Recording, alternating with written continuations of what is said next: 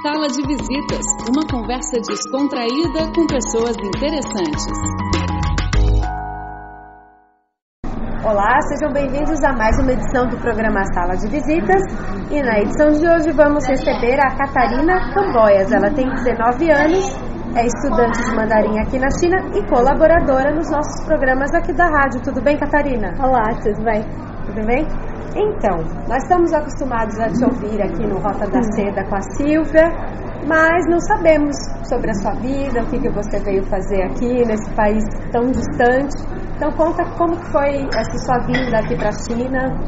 Então eu, eu comecei por ingressar num curso de, na universidade em Portugal que tinha a ideia do curso era um ano em Portugal, um ano em Pequim, um ano em Macau e outro ano em Portugal. Por isso, porque é um, um intercâmbio de estudantes. Por isso, eu tinha que vir para Pequim vir para cá estudar um ano. E assim foi, vim para cá estudar. Uh, estou aqui a estudar há um, há um, ano mandarim. O meu chinês melhorou imenso, nada que se compara ao estudo em Portugal, claro. E foi uma experiência cheia de coisas boas. Mas eu quero detalhes. Conta como que foi a sua chegada. Você veio em grupo, veio sozinha? Uh, eu vim em grupo, vim com outros portugueses. E eu acho que hum, a nossa estadia aqui tem muitas fases. A primeira fase é o choque cultural, que é nós chegarmos e onde é que eu estou, como é que eu vou para os sítios, o que é que eu digo, não saber bem, está perdida. Depois nós começamos a habituar e começamos a entrar mais no ritmo das pessoas, uh, a experimentar o que é que gostamos de comer, o que é que não gostamos de comer, um, a, a, a, perceber a cultura, a religião, tudo isso que é diferente da nossa cultura. E depois, mais tarde, um, chegamos a um ponto em que nos habituamos de tal forma que é muito estranho ir embora.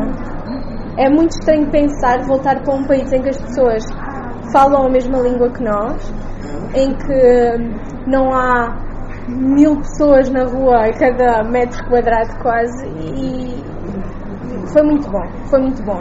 Foi uma experiência cheia de frustração ao início porque eu queria comunicar e não conseguia e depois este sabor a vitória que é de conseguir integrar minimamente na sociedade aqui chinesa. E conta como que nesse começo como que era a sua rotina? Vocês ficavam num, num dormitório? Como que funcionou isso? Nós chegámos e fomos recebidos por uh, um funcionário da BLCU que nos levou até ao dormitório. Eu sempre fiquei na BLCU, num dormitório que era uh, só de estudantes internacionais, ou seja, há estudantes ingleses, italianos, coreanos, tudo o que possa imaginar. Um, eu cheguei, levaram para o dormitório e um, a partir desse dia eu lembro-me que era passos de bebê, ou seja, baby steps. Um dia eu ia até um X sítio para não me perder e voltava para trás. Depois ia até outro sítio. Depois num dia comia uma comida e não gostava. Então ia lá no outro dia e já comia outra coisa. E se calhar gostava, mas queria experimentar mais é sempre ser novo. Nós somos novos aqui. E como somos novos aqui, tem de ser tudo muito devagarinho, porque é tudo muito diferente. E você me contou que nesse dormitório você tinha diferentes nacionalidades. Você, obviamente, fez amizade com eles, mas me conta assim, qual nacionalidade te despertou mais? Qual você, ou foi geral? Não consigo escolher porque são todos, têm todas características tão especiais e tão únicas e a partilha de cultura é incrível, é uma coisa indescritível, porque um, é engraçado expressões, um, a ideia, por exemplo, o simples sentar à mesa com as pessoas e a diferença da maneira como, como o que se come, como se come, só o simples acto de comer, ou até, sei lá, a ideia da vida, a ideia. Eu lembro-me que numa das aulas de chinês um, nós tínhamos a professora de chinês a dizer que tínhamos que nos casar porque, porque é tão importante, o casamento é tão bonito. E, e deu dizer, deu não, uma colega minha portuguesa dizer que em Portugal não é muito importante o casamento e eu nem, nem pensamos muito nisso e a professora ficar muito boquiaberta. E depois, uma brasileira da minha turma disse assim: Eu nem quero nem ter filho.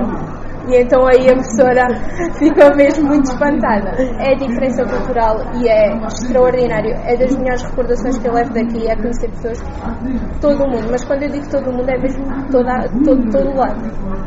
E você pode, dessa experiência cultural que você teve, você lembra alguma história que você acha engraçada ou que você julgou muito estranha? Eu gostei muito uh, de ir comer uma vez a um restaurante com um grupo de coreanos porque nos ensinaram, porque aquilo ninguém sabia muito bem o que é que estava a fazer, o resto, porque era tudo de países diferentes, só os coreanos é que sabiam, e eles pediram a comida para a mesa e disseram-nos: primeiro têm que comer aquilo, depois é aquilo, depois misturam isto com aquilo, e depois ensinaram-nos até a beber sojo, que é a vida deles. E foi uma coisa assim muito estranha para mim, porque é mesmo muito diferente. E lembro muito disso. Muito interessante essa história.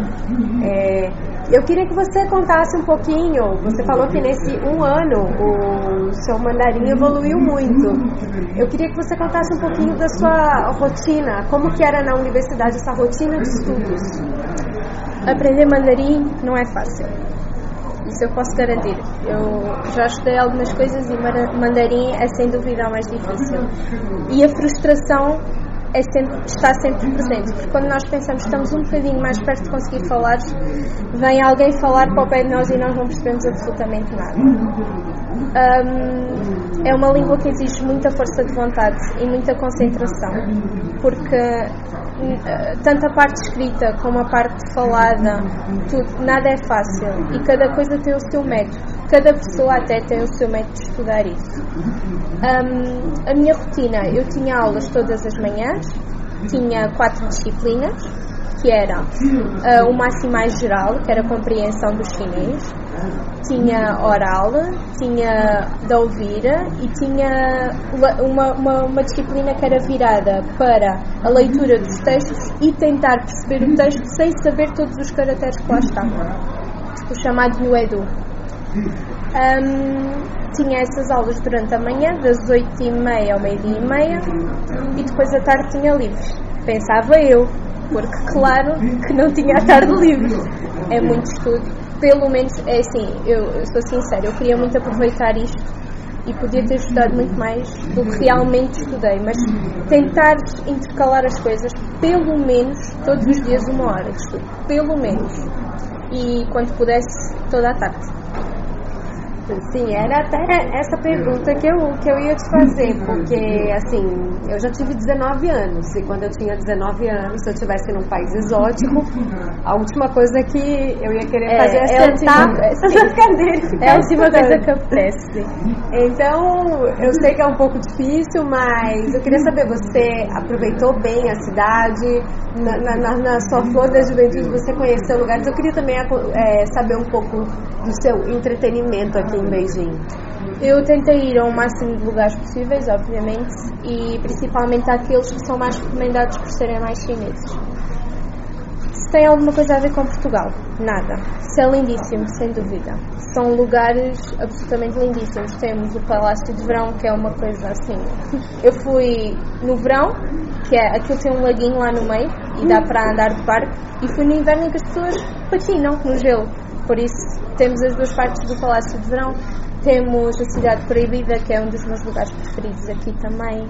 Um, temos o Templo do Céu, um, a Grande Muralha. A Grande Muralha, pronto, por ser inserida naquele ambiente de natureza, é lindíssimo. E eu gostei de tudo. A minha parte preferida, falo por mim, é os Utons. Eu acho que é mesmo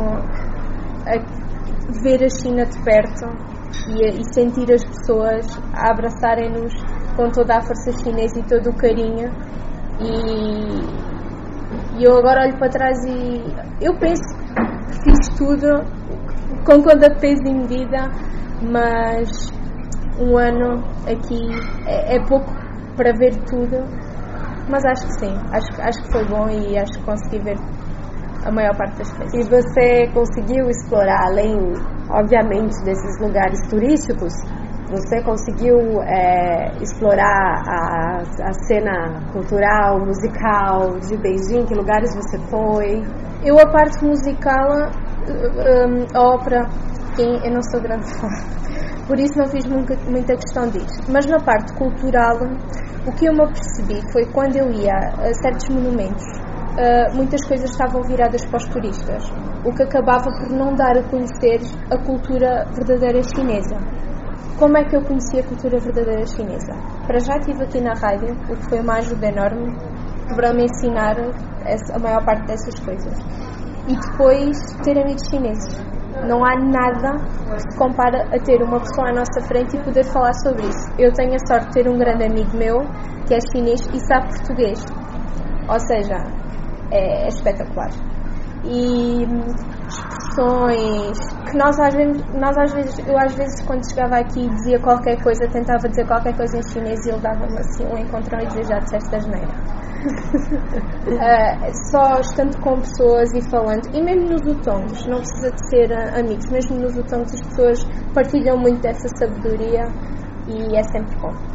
Bom, e você citou os futongs duas vezes. Eu queria saber que, quais futongs você visitou, o que, que você achou interessante. Eu acho que um dos meus futongs preferidos seria hum, e Nao Dajie. Não Dajie, acho que é assim que se chama. Aquilo é como uma zona de passeio em que as pessoas vão para relaxar e se divertirem. Temos barraquinhas de comida na rua, típica chinesa. Temos lojinhas do chá, lojinhas de. dessas coisinhas assim pequeninas chinesas. Temos também restaurantes chineses. No verão, ao lago, que as pessoas ficam muito ali à volta a apreciar. No inverno, uh, quase sempre há sítios para patinar no gelo. E é mais ou menos isso. É mais ou menos isso. Muito bom, então, que os nossos ouvintes se animem Sim, venham, para, ir, para visitarem os Hutongs. E fora de, fora de Beijing, você conheceu outros lugares na China? Eu não de Beijing. Uma, o, o, lugar mais longe que eu fui foi a Grande Muralha, não é muito fora. Não é muito fora. Não, não foi, não foi. Não, é muito complicado conciliar por causa dos estudos. Quando nós temos férias é principalmente para estudar. E você pretende voltar à China? Eu pretendo voltar à China. Se voltar à China, você tem alguma, alguma cidade que as pessoas te recomendaram e você está animada para conhecer? Eu gostava muito de conhecer Xangai. Uhum. E gostava muito de conhecer Xidan, por causa de, dos correios de terracota. Eram as duas cidades que eu citaria. Sim, e agora? Você terminou o seu intercâmbio aqui. Você volta para Portugal? Agora vou para Macau, ou seja, ainda tenho mais um bocadinho um bocadinho de, de China. Um bocadinho de China. Não tanto como Pequim, mas ainda tenho um bocadinho. O que vai fazer em Macau? Vou continuar o meu curso. Uh, apesar de as pessoas falarem muito cantonês na rua, vou continuar a estudar o chinês. E pronto. Vou visitar também Macau, que, que tem tantas coisinhas portuguesas. Vai ser assim. Bom, vai comer mais comida portuguesa, pastel nata, vinho. Muito legal. E para finalizar a nossa, a nossa entrevista, é, ressaltando a importância dessa sua experiência é, relacionada à sua pouca idade, eu queria que você desse umas dicas para os nossos ouvintes próximos da sua idade ou que conhecem pessoas que têm essa curiosidade ou a vontade de aprender o mandarim, eu queria que você desse algumas dicas para incentivar, porque muitas vezes essas pessoas ficam inseguras porque parece outro mundo, outra língua. Então, vamos lá. Um, a minha dica seria a principal uh, para perder o medo porque quando nós pensamos ir para fora, estudar uma coisa completamente diferente, há, uma, há, um, há, um, há um pânico associado porque é uma coisa desconhecida. Mas é assim, tudo o que nós pensamos saber sobre o mundo no nosso cantinho é mentira. Nós temos que sair e ver e experienciar para crescer. Para... Eu tinha um amigo meu que nem sabia fazer um ovo estrelado e este ano aprendeu. Por isso é assim, temos todos que sair do nosso cantinho, a nossa casa vai sempre lá estar temos que viajar, temos que aprender. Em relação ao mandarim, nunca desistir. Aprendam porque é super interessante quem tiver interesse. Um, até procurar um language partner e trocar ideias. Uh, o, meu conselho seria isso, saiam do cantinho de segurança, a vida começa fora do, do, do, do, do nosso, do nosso cantinho seguro, é aí que começa a vida e é aí que nós começamos a perceber onde é que nós moramos no mundo e o que é que nós podemos fazer com isso. Muito obrigada, Catarina. Valeu pelas dicas. Obrigada, é, eu. Imagina. Sala de visitas fica por aqui. Até a próxima. Tchau, tchau.